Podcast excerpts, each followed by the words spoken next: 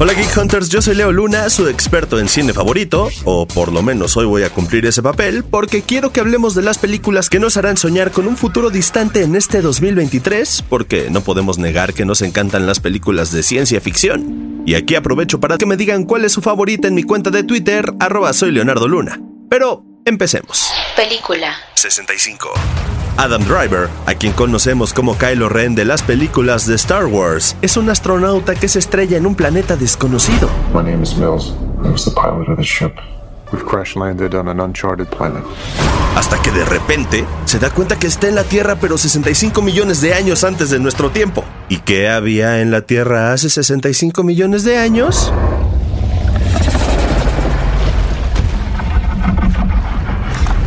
Exacto, dinosaurios.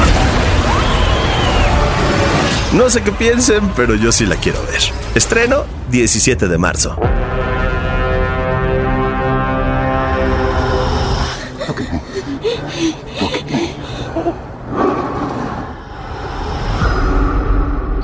Película Los Juegos del Hambre, balada de pájaros, cantores y serpientes.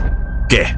¿No sabían que este año se estrena otra película de los Juegos del Hambre? Pues sí, es una precuela que ocurre 64 años antes de la historia original de Katniss Everdeen y tan solo dos años después de que ocurriera la Gran Guerra que puso al Capitolio en el poder. Así que los 12 distritos estarán más golpeados y los Juegos del Hambre serán mucho más crudos.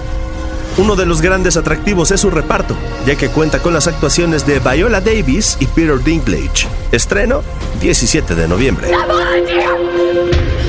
I volunteer as tribute! Película Ant-Man and the Wasp, Quantumania. Sí, sé que muchos ya tenemos ganas de ver esta historia, la cual se supone que es la introducción oficial del gran villano de la nueva saga del universo cinematográfico de Marvel, Khan el Conquistador. Let me make this easy for you.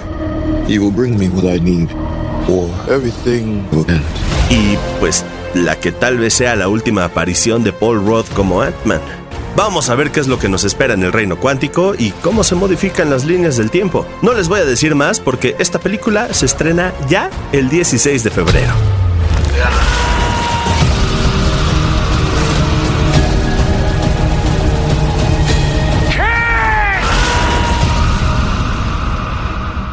Así que estas son las principales recomendaciones que les puedo dar el día de hoy. Ya después hablaremos de otras cintas que van a poder ver a lo largo del año, porque se vienen estrenos importantes para la cultura geek. Así que vayan preparando sus dados de rol y nos escuchamos la próxima semana. Pero recuerden que pueden ir al perfil de expansión en YouTube y disfrutar de todos nuestros contenidos en video. En el episodio más reciente jugamos Taiko no Tatsujin, un juego tipo rock band en el que tienen que tocar un tambor tradicional japonés al ritmo de éxitos de K-pop y anime. Muchas gracias Geek Hunters, yo soy Leo Luna.